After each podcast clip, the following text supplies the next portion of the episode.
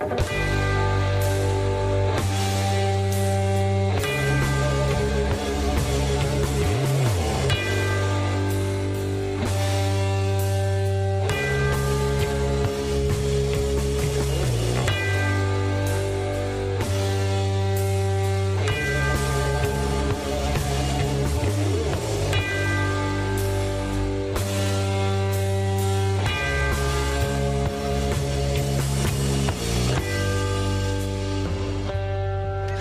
Filion, qui en passant n'a pas lu le livre de Dominique ah. Payette, mais en a parlé quand même pendant une heure en se fiant aux commentaires de son body Frank. Et je vais prendre les mots de mon, de mon body, Frank, le dédomiseur qui a lu le livre hier. si jamais un étudiant remet un livre comme ça à un prof universitaire, il ne passe pas. Ah. Mais dans quel contexte il mettrait ça? Il n'y a aucune, il y a, pas de lien, il y a pas de, tu peux pas rien trouver des références sur ce livre-là qui est affreux. C'est une de mes phrases préférées de l'année. Mon buddy Frank, le dédomiseur, trouve que c'est pas un livre de niveau universitaire. Ça, dédomiseur, ça vient du fameux dôme, hein, cette cloche à fromage dans laquelle vit le Montréalal et qui explique euh, tous ses travers. Ben, Frank, lui, il dédomise l'actualité pour nous. Euh, si j'étais acteur porno euh, gay des années 70, je pense que ce serait mon surnom. Donc, Frank, le dédomiseur, a trouvé que ça manquait de références. Même s'il y a des références à presque toutes les pages du livre. Euh, c'est à ça que ça sert les petits chiffres entre parenthèses dans le texte euh, Monsieur Dédomiseur. peut-être que, peut-être que le Dédomiseur, il, est myope. Il ne voit pas les petits chiffres. ça doit être ça. Je suis myope, oui, mais j'ai mes lunettes. Hein? J'ai mes lunettes, tout est correct, ça va bien. Euh, c'est la consécration, les amis, après cinq épisodes seulement. Écoutez, c'est quasiment un hommage. Je veux juste dire que, effectivement, non, ce n'est pas un livre universitaire. Hein. quand on n'a pas de bibliographie, que les références en note de bas de page sont un peu n'importe quoi. Non, ce n'est pas un livre universitaire, ce qui est, c'est un peu dommage, surtout que la dame en question supposément supervise des gens qui font des maîtrises et des doctorats. Comme moi, ça m'inquiéterait si j'étais étudiant euh, à l'université, mais merci quand même, merci quand même. Euh, ça me fait bien plaisir d'avoir de la pub. Euh, parlant de trucs ésotériques, euh, il y a le festival Black Flame à Montréal qui vont tenir la, conférence internationale de l'ésotérisme. Je sais pas pourquoi ça me fait penser à ça. Vous, en tirez les conclusions que vous voulez. Il y, a des affaires vraiment intéressantes là-dedans. C'est un ami qui m'a envoyé ça. Écoutez, c'est presque troublant. Là. Euh, on a la liste des conférenciers. Non, c'est parce que je sais qu'on est rendu laïque et athée maintenant. Donc, euh, on, a, on un conférencier qui s'appelle Season Cole. Non, ce n'est pas un personnage de Game of Thrones. Season Cole, c'est un poète, un artiste de performance, un musicien expérimental, un occultiste et un, euh, un expert en magie cérémoniale avec une influence chamanique. Sacrifice, on est rendu. Euh, apparemment, euh, il, casse des spells, puis il fait des, euh, fait des patentes post-industrielles. En fait, j'ai pas, pas compris grand-chose, pour être franc, mais ça démontre à quel point on est, on est perdu. Il y a du monde qui vont aller là. C'est le, le, 11 octobre à Montréal. Euh, si ça vous intéresse d'aller vous faire faire un genre de nettoyage du corps éthérique ou euh, un genre de genre d'exorcisme. Là? en tout cas, il y, a des gens très, euh, très compétents qui vont être là. Il y a aussi Shawnee Oates, probablement le frère de Adam, lui qui joue au hockey. Lui, c'est un occultiste, un mystique, et c'est aussi un pèlerin de l'église luciférienne. Donc, c'est fait de la, la magie folk, lui aussi. C'est un philosophe, évidemment. Tout le monde comme ça, c'est tous des philosophes. Euh, on a Richard Kaczynski aussi, peut-être le frère de Ted. Euh, lui, euh, il écrit un livre sur la vie d'Aleister Crowley, le, satanique bien connu. donc c'est ça, ça reste dans le, thème. Là. Black Sabbath sur fond de soirée est encore jeune. Ça, ça me paraît quand même ça me paraît quand même intéressant. Vous irez faire un tour là-dessus blackflame.ca. Euh, cette semaine, petite histoire musicale encore. Vous savez que c'est ma passion. C'est aussi notre manière de s'évader de la cloche à gâteau, hein. la cloche à fromage, qui, euh, finalement, ici, on est toujours en train d'entendre les mêmes patentes. Là. Ça finit par être, finit par être lassant. Là, C'était encore le bonjour high. Moi, personnellement, je, je l'ai dit, je suis allé à Montréal plusieurs fois, dernièrement avec ma blonde, euh, quelques semaines. Je me suis pas fait dire ça une fois. Puis, si c'est arrivé, je n'ai pas trop porté attention. Personnellement, qu'est-ce que vous voulez que ça me fasse? Qu'est-ce que vous voulez qu'on fasse?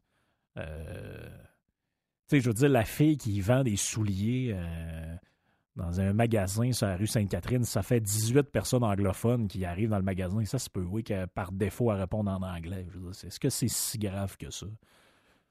En tout cas, ça démontre un peu notre paranoïa collective là, par rapport à ça. Puis, by the way, si je me fie à la qualité du français des gens qui écrivent, euh, je, puis je suis pas en train de me poser en modèle, j'en fais des fautes d'orthographe puis des patentes de participe passé, c'est pas ça la question. C'est juste que, tu sais, quand tu sais pas, c'est drôle, le monde qui ne savent pas la différence entre SA et CA, SES, CES, c'est tout du monde qui ont peur que le français disparaisse. Donc, commencez par en devenir des ambassadeurs, commencez par écrire comme du monde, puis peut-être qu'il y a des gens aussi qui vont être intéressés par votre langue. Parce que là, de la manière dont c'est amanché là on est assez mal parti. Mais bref, Revenons à notre euh, intermède musical. On s'évade. Aujourd'hui, on va s'évader dans le rock progressif.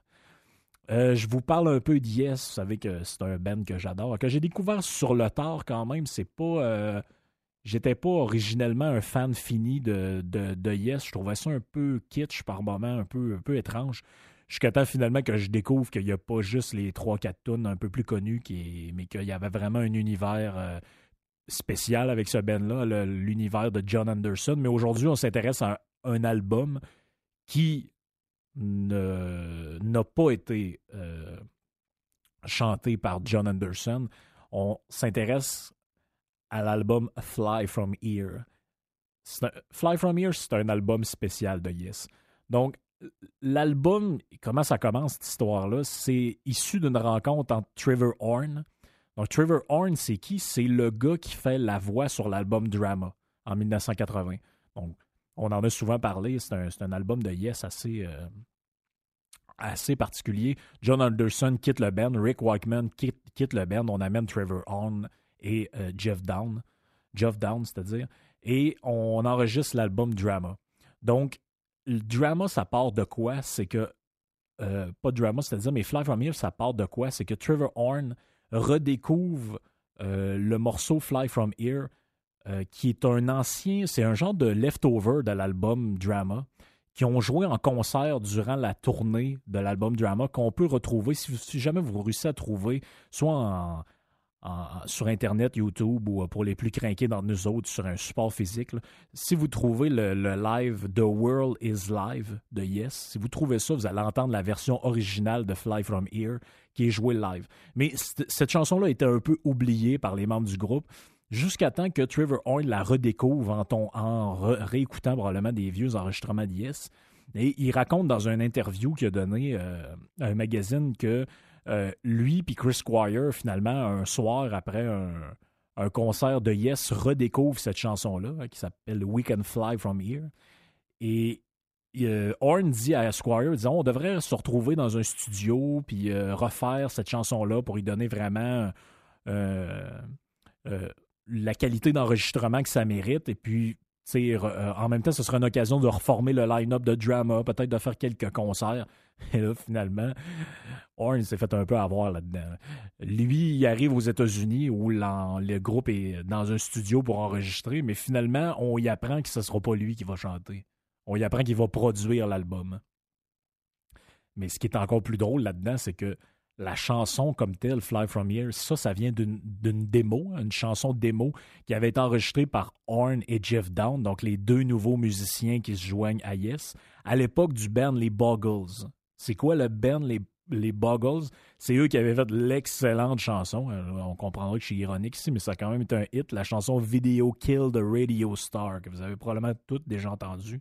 Donc, les Boggles ont fait un album hein, qui a quand même eu un certain succès avant que ces membres-là se joignent à, Yes, mais il avait enregistré une démo qui devait être la prochaine, faire partie du prochain album des Boggles, finalement, qui n'est jamais euh, vraiment sorti euh, officiellement. Donc, c'était supposé être Adventure and a Modern Recording. Finalement, la chanson est écartée. Bref, euh, ça fait pas partie de l'album. Donc, euh, Jeff Down, lui, fait son retour avec le band aussi à l'occasion de l'album Fly From Here, qui en remplacement de Oliver Wykeman. Oliver Wykeman, c'est celui, le fils de Rick, hein, évidemment, qui faisait le clavier euh, pour le band en remplacement de son père. Ça, c'est quand même très drôle parce qu'à la base, Jeff Down n'est pas supposé d'être là. Et finalement, il arrive, puis Chris Squire, il dit à, Oliver Wykeman, il dit, ah, finalement, votant votant, ça va être Jeff Down qui va faire le, clavier sur l'album. Donc, quand vous regardez les crédits sur l'album, le clavier des chansons 1 à 5 sont crédités pour Oliver Wagman et les chansons 6 euh, jusqu'à 11, je crois, c'est Jeff Down qui les fait. Donc, on voit que Yes, c'est un band un peu bric-à-brac. Euh, Down, d'ailleurs, faisait partie en 80 pour la tournée de Drama aussi, puis c'est justement pour ça qu'il été euh, réintégré dans le band. Donc, la version originale du, de l'album, le line-up, donc on, a Steve Hall à la guitare, évidemment, Chris Squire à la basse, Alan White, le drummer traditionnel, Jeff Down qui arrive au clavier. Mais là, l'histoire, c'est quoi? C'est qu'on a au chant Benoît David. Qui est Benoît David? C'est un chanteur québécois, oui, québécois. Il y a un chanteur québécois qui s'est rendu jusque dans Yes. Lui, il avait un band, ben, il y a eu un band de rock progressif des années 90 qui s'appelait Mystery, dont j'ai jamais entendu vraiment parler, je ne connais pas. Peut-être qu'il y en a des, des, érudits qui savent c'est quoi. Mais surtout, il était plus connu parce qu'il y avait un band d'hommage à Yes qui s'appelait Close to the Hedge. Donc, euh, en 2008, qu'est-ce qui se passe avec Yes? John Anderson, qui avait fait un retour, s'en va du band pour des problèmes de santé, genre d'extinction de voix. Et Chris Squire cherche un chanteur. Et vous savez que Yes, c'est un band un peu spécial. Hein. La voix est assez typique. Donc, déjà, quand ils ont passé de Anderson à Trevor Horn, il y avait une petite différence au niveau de la voix. On aura John Davison plus tard. Donc, il essaie de chercher quelqu'un qui cadre. Et puis, apparemment que c'est sur YouTube qui est tombé sur euh, Benoît David, probablement en, en voyant un, un cover de Yes de Close to the Hedge. Euh, finalement, euh, il est engagé en vers 2008 pour rejoindre le band, mais finalement, la tournée va être annulée. Il va avoir euh, quelques petits problèmes de contractuels et il va les rejoindre finalement pour la tournée d'après qui s'appelle In the Present. Donc, quand Horn se présente au studio dans l'objectif de faire un genre de drama 2, finalement, il se fait dire de rester euh, assis dans le coin. c'est David qui finit par devenir le chanteur de Yes pour l'album, pour la tournée. Et euh, finalement, Horn se contente de jouer de la guitare sur une ou deux euh, chansons et de faire la production. Mais, mais, mais, d'où le pourquoi je vous parle de ça, j'ai acheté, oui, acheté. Je suis quand même, moi, je suis un maniaque de musique. Il faut que vous compreniez une affaire. Je suis le genre à aller dans des patentes de vinyle usagés pour juste des fois, même pour les regarder. Mais ça, c'est. Ça, écoutez, à chacun sa maladie mentale. Il y en a qui font de l'anxiété euh, pour d'autres sujets moins importants. Moi, ça, ça c'est le genre d'affaires que j'aime. Pour les 50 ans de Yes, donc en 2018, Trevor Horn prend sa revanche parce qu'entre-temps, qu'est-ce qui s'est passé? Entre-temps, il s'est passé que Chris Squire, malheureusement, est mort. Euh, le band été dissous. Benoît David n'est plus dans l'univers vraiment de la musique. Et Trevor Horn, pour se faire plaisir, il euh, met une version disponible euh, sur format physique. À mon avis, c'est assez dur à trouver euh, en format audio, en streaming. Donc, lui, qu'est-ce qu'il fait? Il va à Londres le 24 et le 25 mars 2018 et il reconstitue la chanson, l'album Fly From Here, qu'on va appeler Fly From Here The Return Trip. Qu'est-ce que ça a de spécial? Ça, c'est que toutes les parties de voix faites par Benoît David ont été euh, réenregistrées par Trevor Horn. Donc, l'album comprend plusieurs euh, nouvelles parties de chansons. Donc, il y a des affaires qui avaient été laissées originellement qui vont être introduites, comme la, vous avez la version longue de la chanson Hour of Need qui, qui va être rajoutée. Et euh, vous je, vous, donne en exclusivité. Hein, je pense pas que vous pouvez entendre ça vraiment ailleurs parce que moi j'ai été assez maniaque pour transformer en fichier audio euh, ce qui existe sur un format physique. Donc juste pour vous, je vous permets, euh, je vous donne la chance d'entendre un petit extrait de cet nouvel enregistrement.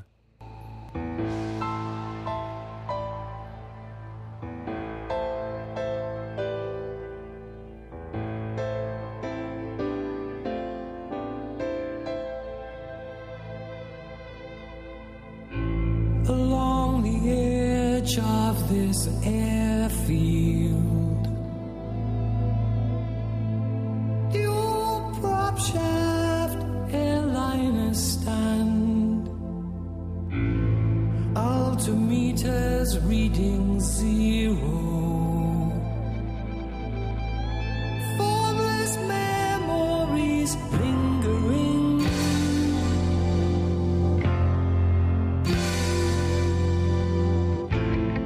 Nights are cold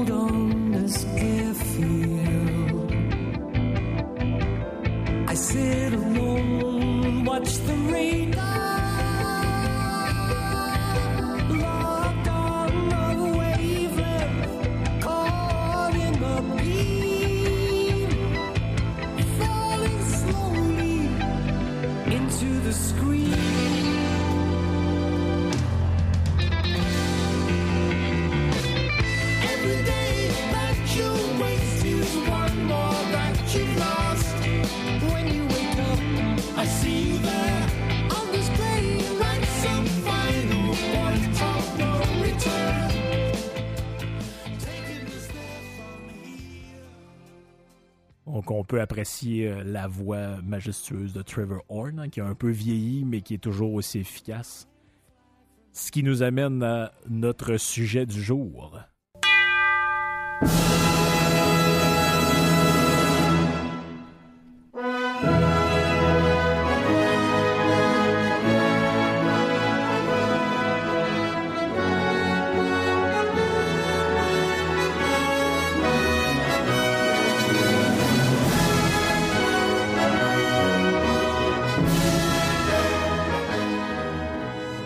La révolution russe.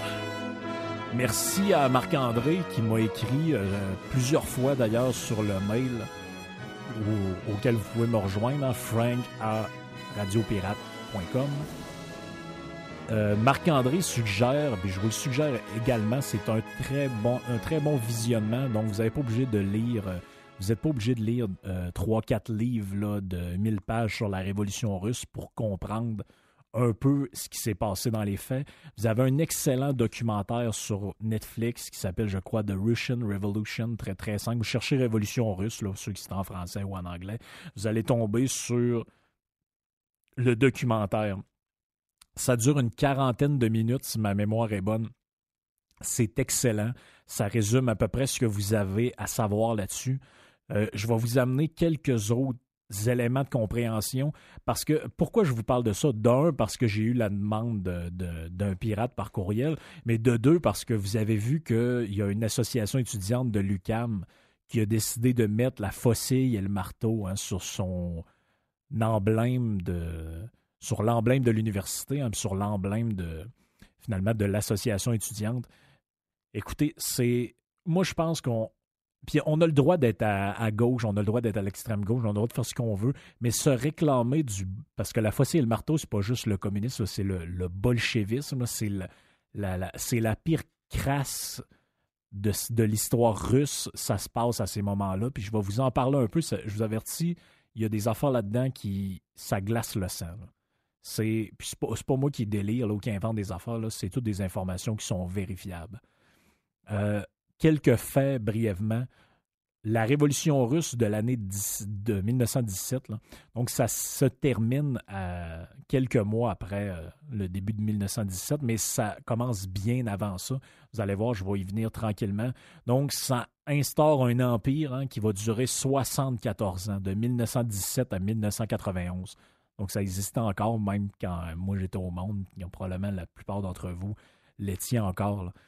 Euh, donc, c'est un- une rupture euh, vraiment radicale avec les structures politiques qui existaient à l'époque. dont le, système politique, c'était quoi? C'était le tsarisme. Euh, anecdote euh, intéressante, tsar, les tsars qu'il y avait en Russie, c'est un- une déformation en russe du mot César. Donc, César désignait les empereurs romains, mais l'Empire romain, qui à un moment donné occupe l'Europe au complet, on finit par amener des monarques, d'une monarchie jusque dans le nord de l'Europe, jusqu'en Russie. Et puis ceux qui portent le nom de tsar, c'est des empereurs. Donc c'est l'équivalent de l'Empire romain euh, slave, si vous voulez. Donc, euh, qu'est-ce qui se passe dans ces années-là? Ben, premièrement, il y a la guerre, hein, la Première Guerre mondiale, mais avant ça, il y a une série d'événements. Euh, on est dans la montée euh, du communisme. hein. Donc, Marx écrit ses patentes vers 1880-1870. Il y a l'utopie socialiste qui plane partout en Europe. Euh, la- l'abolition de la propriété privée, toutes ces patentes-là. Peut-être qu'à un moment donné, je referai quelque chose là-dessus, mais je veux pas que ce soit trop lourd. À un moment donné, ça devient, ça devient un peu n'importe quoi.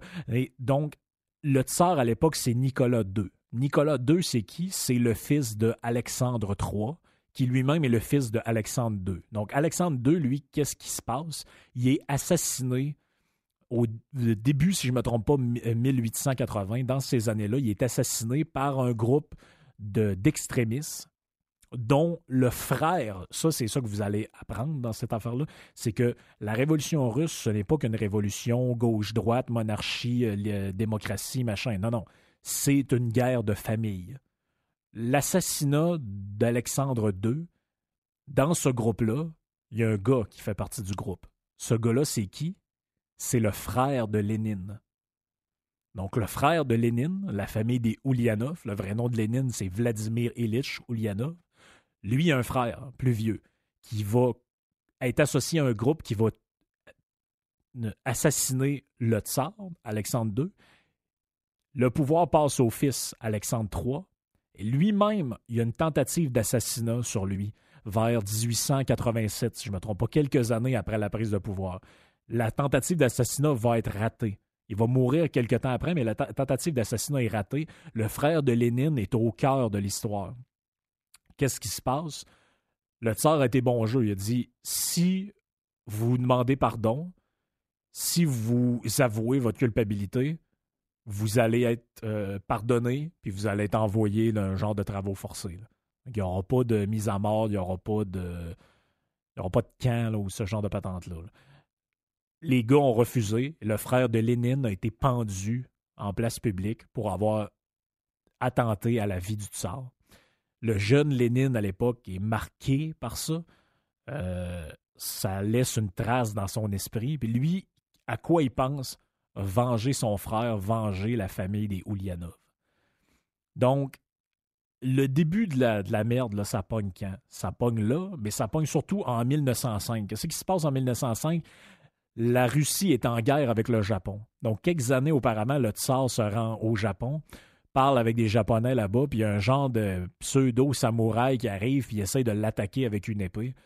À partir de ce moment-là, le tsar va tenir toutes sortes de propos un peu délirants à propos des Japonais, c'est un genre de sous-race ou euh, des gens inférieurs. La Russie essaie d'envahir le Japon, début 1900. Donc, une guerre entre les deux. Ça va être extrêmement impopulaire.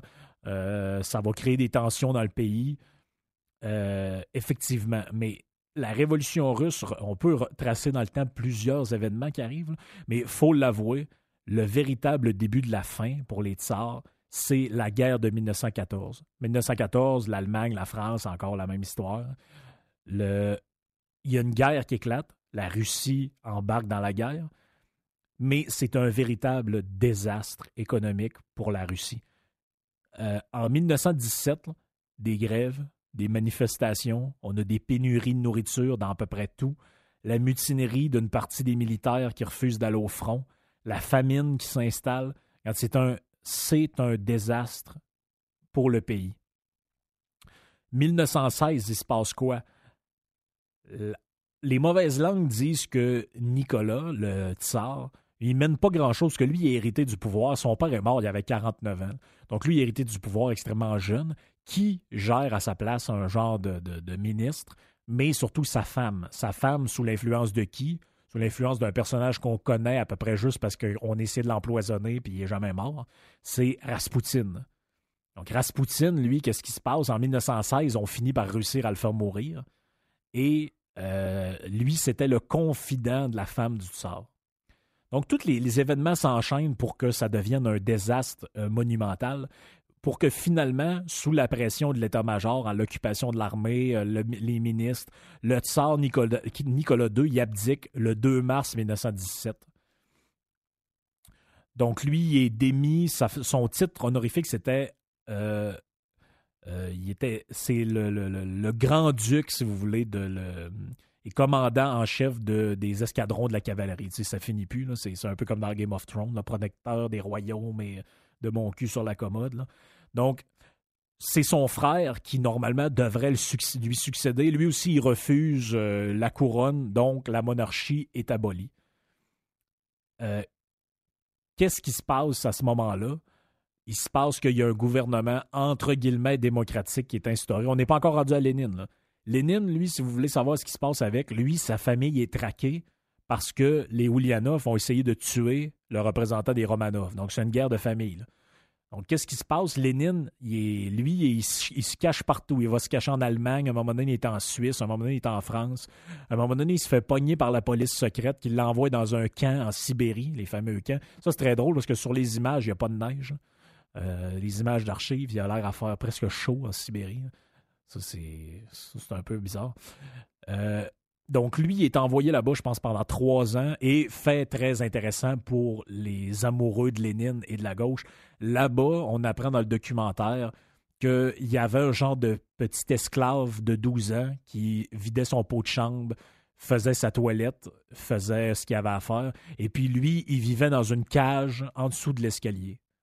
Donc, pour les amoureux de Lénine, comme d'un défenseur des, démunis, euh, on repassera. Donc, un an plus tard, qu'est-ce qui se passe?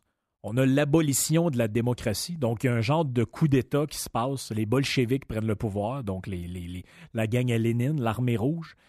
Et le 17 mai 2018, le tsar, un peu comme le roi de France, quand en 1980 1789, ils ont fait la révolution, le roi de France, il l'installe dans des logements quelque part, puis ils disent, garde, on va te faire signer quand c'est le temps de signer, jusqu'en 1793, quatre ans après, où les maniaques décident de couper la tête du roi pour proclamer l'arrivée de la modernité ou je sais pas quoi.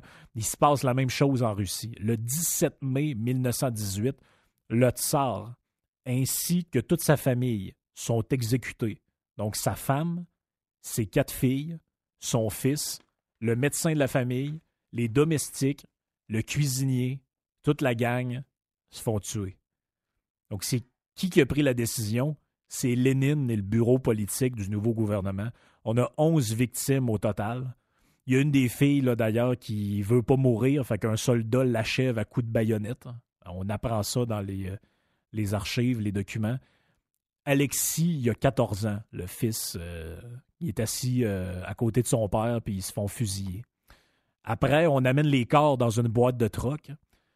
Puis on a comme objectif de les amener dans une mine désaffec- désaffectée où on va balancer les corps dans le fond d'un puits après avoir évidemment volé les bijoux, les montres, les machins. Finalement, la camionnette, le, le truck reste pris dans la boîte, puis on balance les corps dans une coulée auquel on met le feu. Ça, c'est euh, la révolution prolétarienne, euh, l'amour des pauvres, et, euh, etc. Écoutez, ça, honnêtement, là, ça, moi, je voyais les images, là, ça glace le sang. là. Des gens-là, c'est des meurtriers. La dictature commence. Euh, c'est la fraction radicale du Parti ouvrier sous contrôle de Lénine qui prend le contrôle de l'État. Les qu'on connaît et les mancheviks, qui est l'autre gang qu'on connaît pas vraiment, eux, c'est ceux qui voulaient un genre de. Ils voulaient que ce soit communisme un peu moins rough, un peu plus, un peu plus cool. Mais les bolcheviks, eux, c'est la frange radicale. Comme dans toute patente, hein, c'est toujours les radicaux qui s'emparent d'une cause qui finissent par scraper toute la patente. Donc, pendant des semaines, l'armée rouge, donc l'armée des bolcheviks, affronte l'armée blanche. L'armée blanche, c'est qui? C'est ceux qui veulent qu'on restaure, qu'on préserve la monarchie, le- les tsars, dans des combats sanguinaires. Le résultat de tout ça, c'est quoi? C'est l'effondrement complet de l'économie russe et la famine. Donc, dans l'histoire de l'URSS, dans les 74 ans euh, de l'URSS, il y a eu trois grosses famines. La première, c'est celle de 1921-1922, suite à toute cette merde-là. Il y a 20 millions de monde, euh, 20 millions de personnes qui vont être dénutries. Un million de personnes vont mourir des causes directes de manque de nourriture. Euh, la cause de ça, les experts disent que c'est la désorganisation de la production agricole. Donc, parce que qu'est-ce qui se passe? Les bolcheviks arrivent, on réquisitionne les terres. Réquisitionner, c'est un mot gouvernemental pour dire voler. Quand un gouvernement réquisitionne quelque part, c'est quelque chose, c'est qu'il vole. Donc, imaginez-vous, vous avez une terre, vous êtes à Cap-Rouge ou je sais pas quoi, vous cultivez de, de l'ail ou euh, whatever. Le gouvernement arrive, dit ça, c'est à nous autres. Tu vas travailler dessus. Tu vas nous donner le produit de la terre. Puis, euh, dorénavant, c'est de même que ça marche. Donc, euh, de plus en plus, le système devient complètement détraqué. Et la doctrine économique du Parti ouvrier, c'est, je, l'ai mis parce que c'est- presque surréaliste. On dit euh, qu'on devait approvisionner en priorité les villes, quitte à affamer les campagnes, que la propagande qualifiait les campagnes d'arriérées et illettrées et superstitieuses, c'est-à-dire croyantes. Et euh, il y avait des outils rudimentaires, donc non mécanisés. Fait que c'est des gens un peu attardés mentaux, finalement. Euh, le parti, qu'est-ce qu'il va faire? Il va utiliser la, famine pour prétexter que les paysans, euh, ils font exprès de réduire la production, d'accumuler des surplus, de les cacher puis de les vendre. Donc, on va dire qu'ils sont contre-révolutionnaires. Même, on va faire le procès de certains fermiers en disant qu'ils euh, sont à la solde des États capitalistes qui veulent empêcher la révolution prolétarienne. Euh, chose intéressante, ça va peut-être vous faire penser à quelque chose. Aujourd'hui, au Venezuela, on, accueille l'aide humanitaire. La Croix-Rouge est arrivée avec des médicaments et toutes sortes d'affaires. Ben, l'État russe, lui, a refusé l'aide des États impériaux. hein. L'impérialisme, ça, c'est dangereux. Donc, les gens mourraient de faim, même si les États voisins et internationaux proposaient d'aller mener de la nourriture en Russie, proposaient de- de donner de l'aide. Ils l'ont refusé, cette aide. Euh, on utilise également le système bolchevique pour s'attaquer aux communautés religieuses. Donc, les, euh, les chrétiens, euh, les rabbins, les imams, tous les représentants des minorités religieuses vont être souvent déportés vers des goulags. hein. On dit qu'ils sont les laquais, on dit qu'ils sont les laquais du capitalisme et que c'est des pourvoyeurs d'opium du peuple. Ça, l'opium du peuple, c'est la formule célèbre de Karl Marx pour parler des, des religions. Euh, on va se servir des édifices de culte pour ceux qu'on n'a pas démolis, pour les convertir en granges, en bars, en cinéma, en bibliothèque. Finalement, euh, ça, fait quand même penser un peu à certaines affaires qu'on connaît. Donc, parmi les horreurs, hein, l'écrivain euh, Orzogin, qui est un, gars qui a, vécu à cette époque-là, lui, il a même décrié des cas de cannibalisme chez les populations affamées. La Tchéka, qui est la police russe de l'époque, elle note dans ses documents que des paysans déterrent des morts pour les manger. Écoutez, c'est fou, là. Je, vous- le dis, informez-vous là-dessus, vous allez capoter. Euh, c'est un niveau de c'est un niveau qu'on on arrive on arrive même pas à imaginer. Euh, Nicolas Vert, qui est un autre spécialiste de, la Russie, lui dit que 13 millions de Russes ont péri de morts violentes entre 1914 et 1921. Ce qui aurait tendance à être confirmé parce que si vous regardez les chiffres de l'évolution de la démographie de la Russie, sont, mettons, 150 millions en 1914, puis la, révolution arrive et dix ans plus tard, sont 140 millions. ou euh, 159, puis sont rendus maintenant à 150. Tu sais, C'est des chiffres comme ça. C'est quelque chose de en pleine explosion démographique à une époque où les gens font 8-10 enfants. Donc, c'est incroyable. Lui, il va dire aussi que euh, 5 millions de personnes sont mortes de plus euh, par la famine euh, euh, dans les années qui vont suivre et 2,5 millions de personnes sont mortes du typhus. C'est une espèce de maladie euh, presque moyen-âgeuse. là. Euh, concrètement, ça voulait dire quoi, l'économie socialiste? Donc, c'est la nationalisation des industries, du commerce, la production planifiée, centralisée par le gouvernement, euh, le rationnement, la centralisation de la distribution de la nourriture. Donc, le gouvernement s'occupe maintenant des terres arables, des fermes, et des autres qui décident qui fait quoi. Euh, la réquisition de la production agricole. Donc, ça veut dire quoi, ça? Et fournir un minimum vital pour les paysans, ça veut dire que on prend, ta terre est à nous autres. Euh, ça, tu vas ça, tu vas nous le donner, puis on va te laisser trois, quatre poulets pour que tu puisses nourrir ta famille, puis euh, encore. Euh, Il y a une discipline de fer pour les travailleurs, donc les grévistes peuvent être fusillés. On est dans l'Union soviétique, l'idole de la gauche pendant des années. Si vous regardez au Québec ce qui s'est fait, puis il y a encore des partis communistes, puis marxistes-léninistes, les travailleurs qui faisaient la grève étaient fusillés. On avait le travail obligatoire pour tout le monde. Euh, il y avait des tribunaux d'exception qui ont été instaurés en 1917. Ces tribunaux-là sont chargés d'arrêter puis de juger les ennemis du régime. C'est quand même très drôle. Les ennemis du régime, on ne sait pas trop c'est qui. Euh, au total, il va y avoir 10 plans quinquennaux. hein. Non, ça n'a pas rapport avec le hockey, mais c'est un peu euh, semblable. C'est une durée de temps.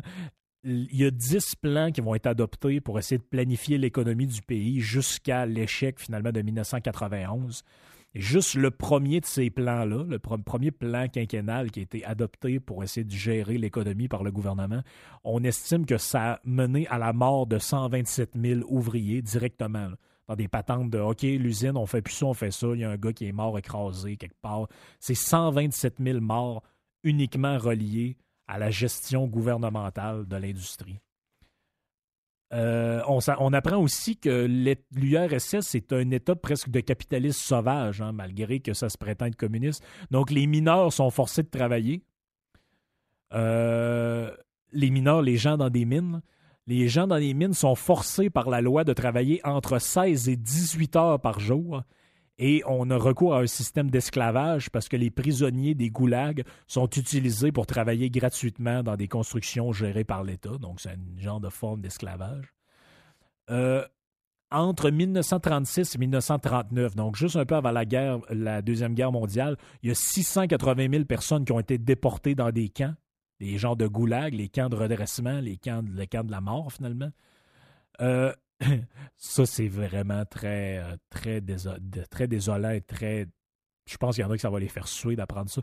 Le bilan environnemental de l'URSS, c'est un désastre. La déforestation, des régions affectées euh, par la dégradation des sols due à toutes sortes d'accumulations de déchets industriels, ont créé des déserts à cause de contamination radioactive, notamment suite à des essais nucléaires là, dans leur quête euh, de l'armement contre les États-Unis, la catastrophe de Tchernobyl de 86, la pollution des lacs. Il y a un lac, le lac Baïkal, vous chercherez ça. Il a été euh, presque euh, détruit complètement à cause d'un chemin de fer qu'on a essayé de passer par-dessus dans les années 70. Euh, L'irrigation des terres pour le coton a complètement détruit certaines zones. Euh, la construction de barrages a mené à l'assèchement d'une partie de la mer Aral. Euh, écoutez, c'est loin d'être un exemple à suivre. Et en terminant, le bilan des morts, écoutez, j'ai eu de la misère à le trouver parce que je voulais des vrais chiffres. J'étais tanné d'entendre les patentes de Ah, il y a 200 millions de morts ou je sais pas quoi. Ce que j'ai trouvé, c'est que juste les famines, le, monde qui crève de faim à cause de la gestion en- gouvernementale des terres, c'est entre 6 et 8 millions de morts uniquement pour ça. On parle pas des purges, on parle pas des procès, euh, le- le- le- les procès de Moscou, on parle pas des exécutions, on parle pas des déportations. C'est des millions de morts, des dizaines de millions de morts au minimum. Ça nous amène à notre fake news de la semaine. Donc, euh, cette semaine, le Soleil, 15 avril 2019, nous indique que euh, l'implantation envisagée d'un réseau structurant de transport en commun, donc le, tramway, pour 2026, euh, ça, ça va être accompagné de l'arrivée de 28 200 nouveaux ménages d'ici 2036. Et ça, c'est deux éléments qui convainquent l'administration de se doter d'une vision d'habitation du territoire, puis de transport, puis de machin. Et là, on va chercher, évidemment, à Bordeaux, un conseiller municipal qui, lui, va dire que le tramway de Bordeaux, ça a vraiment contribué à la revitalisation du centre-ville. C'est vraiment génial. Vous ferez ça, vous ferez le test, vous ferez Bordeaux tramway sur Google. Vous cliquez sur Actualité. Voici ce que j'ai trouvé. Le 14 avril, la ligne C est en panne. Le 11 avril, perturbation sur le réseau de tramway. La ligne C fermée durant 10 jours. Euh, le tramway ne circule plus en soirée, janvier. 1er au 5 avril 2018, le mardi noir du tramway. Il y a une panne informatique, le tramway ne marche plus. 4 janvier, le tramway est paralysé. Et dans un article du 27 septembre de 2018, le, journal Challenge affirme que la municipalité, voilà, on va peut-être se tourner vers euh, des autobus pour l'avenir parce que c'est beaucoup moins coûteux. Est-ce que j'ai besoin vraiment de commenter davantage? Euh, deuxième affaire dans la- l'article, on parle des 28 000. Puis Là, il y a des milliers de personnes qui vont venir dans la région de Québec. Ouais, c'est juste que j'ai regardé un peu pour vous autres. Il y a des scénarios qui ont été faits sur la démographie du Québec et de Québec aussi. Euh, le scénario de perspective démographique du Québec. Ça, c'est Dominique André, qui est un démographe. il est écrit dans le devoir, plein d'affaires de même. Donc, il a pas. euh, je ne suis pas, allé chercher une patente euh, de, de droite bizarre. Lui, il dit que la, la population du Québec, va commencer à décliner à partir de 2031.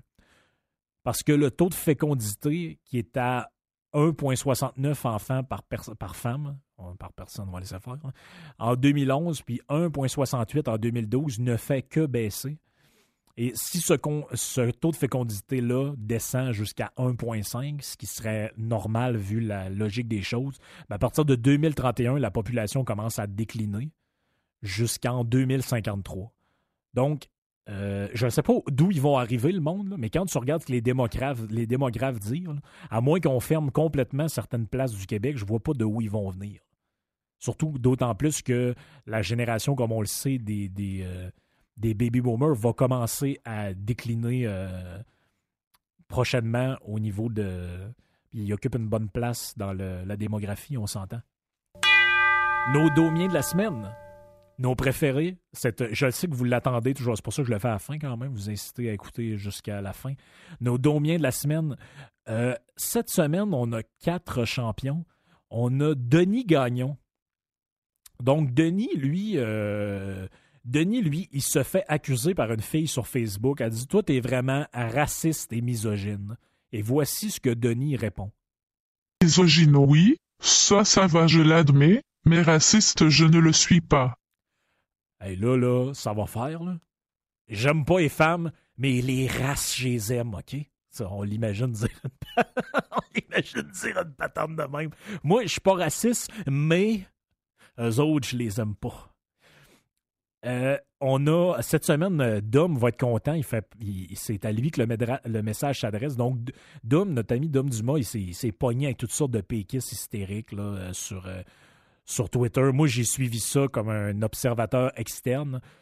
Et euh, c'est très drôle. Il y avait euh, le, gars qui tripe sur Fardoche aussi qui était là-dedans. Il y avait. Écoutez, moi, je, moi, me mêle pas trop de ça parce que ça, à un moment donné, ça devient ridicule. Et puis là, Éric Malenfant, lui, il est vraiment fâché après Doom. Et voici ce qu'il répond. Je suis en tabarnak contre un hostie d'imbécile comme toi. Les libéraux ont bien travaillé la pravda des pilleurs. T'associer avec l'impérialisme anglo-saxon est fait de toi un winner pauvre idiot utile. J'en reviens pas. Joie le faire, les amis. Les amis. Tu sais, pognez-vous un abonnement quelque part, là, allez au gym, euh, faites quelque chose, là, mais arrêtez de ruminer vos patentes et votre, votre frustration souverainiste, là, ça en vient lassant. Là. Puis, tu sais, regarde, on va vous faire une confession. Là. Moi, c'est une des raisons pour lesquelles, à un moment donné, j'ai fait j'ai tiré un trait sur ça. moi, je viens d'une région où ça a voté oui aux deux référendums. Mais à un moment donné, euh, les gens sont ailleurs, le débat est ailleurs, puis il faut que tu en reviennes de ça. Si tu reviens pas, ça donne comme Eric.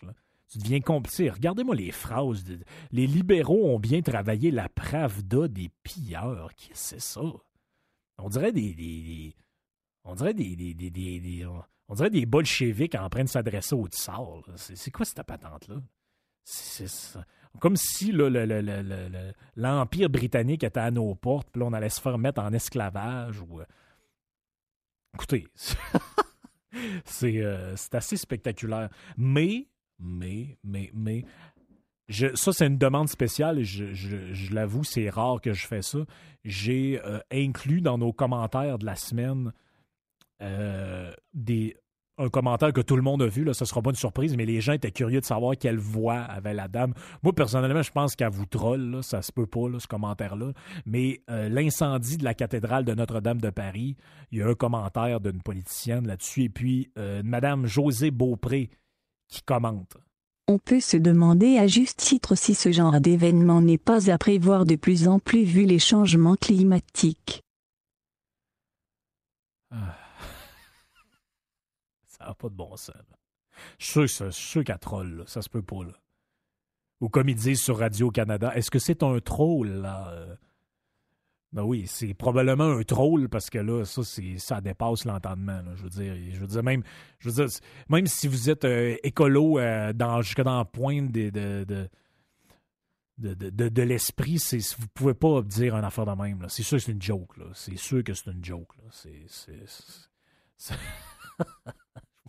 Mais bref, chose promise, chose due, vous avez entendu euh, José. Une petite surprise encore pour terminer. On a une suggestion cinéma.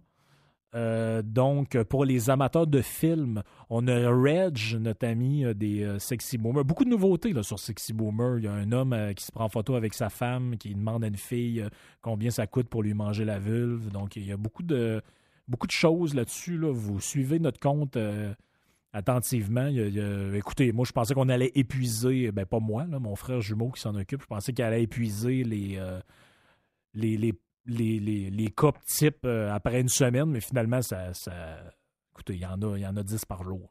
C'est pas compliqué. Donc, Reg, lui, euh, il suggère pour les balades au cinéma, les soirées cinéma, il suggère ce qui suit. La belle chatte mériterait de se faire bien inspirer pendant le cinéma et manger ma grosse bite pour mettre un peu de beurre blanc sur le popcorn.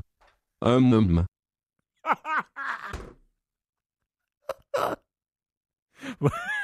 Je sais pas pour vous autres, mais moi, je pense que la prochaine fois, je me prends pas de popcorn. Je suis pas sûr que j'ai envie de mettre le beurre blanc là-dedans. Oh my God. Ce... Écoutez, on a des champions. Moi, euh, j'aime ça quand vous m'envoyez des suggestions. J'en, prendrai plus là, les domiens de la semaine. Comme ça, ça m'évite de, passer du temps à essayer de les chercher. Ceux qui en ont, je sais que les pirates, vous vous promenez énormément. Facebook, Twitter, surtout Twitter, euh, Instagram, peu importe. tout ce que vous trouvez, euh, commentaires de journaux, machin, tout ce que vous trouvez, envoyez-moi ça. Frank. Euh, je vais vous me faire un plaisir de vous les faire entendre. hein. C'est le fun. On donne une voix à ces gens-là. Puis, euh, je vous dis euh, à la semaine prochaine. On va- hum. Oui, c'est ça, oui. Bon, bonjour, Madame Boule. on, a, on a des gens comme ça qui s'invitent dans le. Dans le. J'ai un fucking has-been.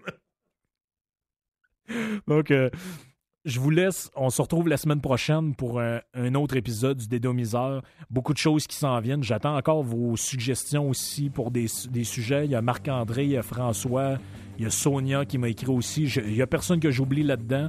On va faire euh, des émissions spéciales sur des thèmes aussi que vous avez suggérés. Ça s'en vient. Euh, Envoyez-nous tout ce que vous avez.